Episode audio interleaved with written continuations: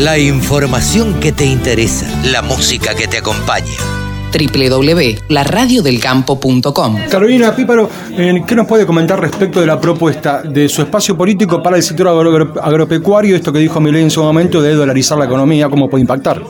A ver, eh, creo que Javier lo ha explicado muchas veces. Eh, lo que nosotros lo que nosotros creemos que es que la gente va a terminar eligiendo el dólar. No va a haber una dolarización compulsiva. Está bueno porque a nosotros nos hacen, está bueno poder aclararlo, digo, porque la realidad es que a nosotros tenemos mucha propaganda en contra cuando en realidad no se ha hablado jamás de una dolarización compulsiva. Sí se ha hablado de un plan de dejar de emitir. Lo que nosotros creemos es que todas las personas hoy lo que nos piden es economía, estabilidad y nos piden seguridad. Y en eso se basan todos nuestros proyectos. Digo, en esas temáticas, en crecer con el campo, en crecer con la industria, pero está bueno aclarar esto, no va a haber nada compulsivo, no es como dice Kisilov, la derecha o los derechos, yo creo que no hay un peor momento para la Argentina y creo que solo el 22 de octubre lo que definimos es si queremos estar finalmente mejor. Precisamente, Carolina, hiciste referencia a Kisilov, recién hablaba de motosierra, dinamita y ajuste, que ustedes serían eso. ¿Lo podés explicar qué van a hacer concretamente, por ejemplo, con todo lo que tiene que ver con el aparato estatal? Para el interior profundo de Buenos Aires?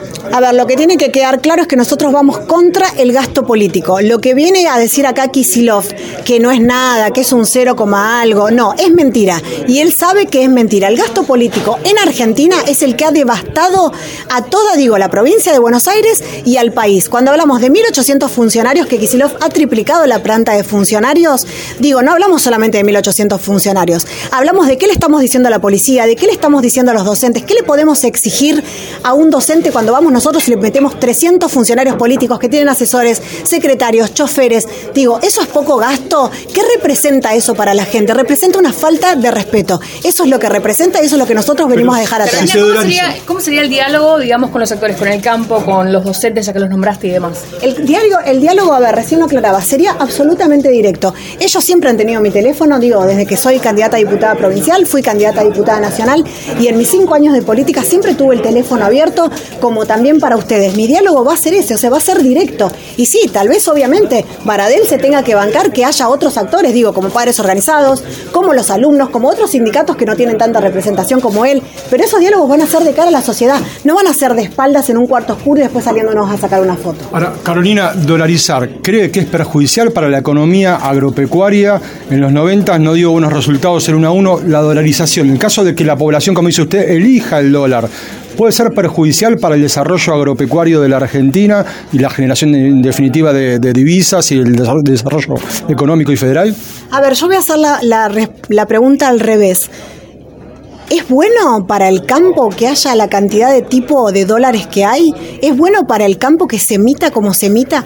Como se emite hoy, digo, no es una cuestión de, es una cuestión de mirar, es de sentido común. Yo cuando digo no se puede estar peor, es no se puede estar peor, porque nosotros hoy estamos hablando acá y podemos discutir estos temas. Afuera está la mitad de los argentinos pobres. Esa es la realidad. No se puede estar peor. Yo no considero que se pueda estar peor.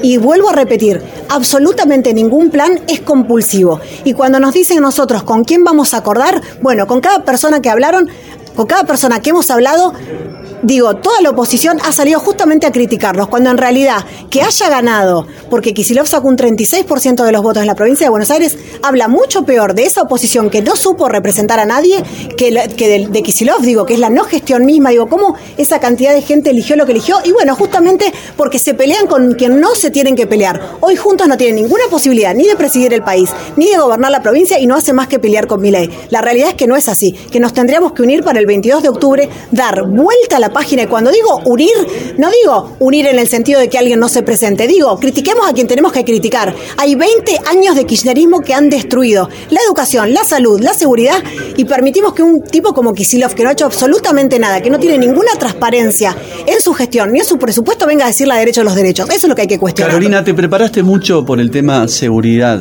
en términos generales. En seguridad rural, ¿qué vas a hacer concretamente? A ver, recién les decía, por supuesto que la patrulla rural necesita respaldo legal, lo que pidan ellos, digo, ¿quién más sabe de la inseguridad rural que el campo? Yo lo que digo es, no crean en los políticos sabelo todos. El político se tiene que sentar con el campo, se tiene que sentar con la industria, se tiene que sentar con el docente, con el policía, se tiene que sentar con el personal de salud. Basta del político que sabe todo y que lo resuelve todo con 300 funcionarios alrededor que son los compañeros de la secundaria. Pero sin apoyo estatal, ¿cómo haces eso? ¿Cómo sin apoyo estatal? ¿Ustedes van a retasear el Estado, la presencia del Estado a nivel del interior? No, no, nosotros lo que vamos a retasear es el gasto político. Nosotros no vamos a retasear el Estado. Yo creo en la educación pública, no creo en esta educación pública, digo, la educación pública de Kisilov, donde en la matanza tienen que caminar 5 kilómetros, cruzar rutas. Digo, para ir a una escuela, acá nomás, en la matanza, ni siquiera estamos hablando del campo que tiene problemas aún más profundos, de kilómetros y kilómetros sin escuela. Si no puedes resolver acá, ¿qué vas a poder resolver en el Caminos campo? rurales, que es otra problemática del sector.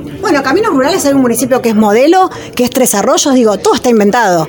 Entonces, digo, tomemos lo- los, los programas pilotos que funcionan. Digo, en Tres Arroyos hay un equipo del campo reunido, haciendo y diciendo, eh, digo, acordando sobre las prioridades, porque por supuesto no se puede todo. Por supuesto somos una provincia pobre. Ahora, si podemos hacer algo que sea con la prioridad que necesite el campo, no nosotros los políticos. La dirigencia, Gracias, política, la dirigencia tiene conciencia de lo que es el campo para la Argentina y para sacar adelante el país. No, no, lo que ha querido, a ver, en 20 años de kirchnerismo lo que se ha tratado de explicar es justamente que somos enemigos. Bueno, nosotros no tenemos ese discurso, nosotros no somos enemigos, nosotros creemos que son el corazón productivo y que los necesitamos mucho. Exposiciones, muestras, rurales, novedades. Toda la información en laradiodelcampo.com.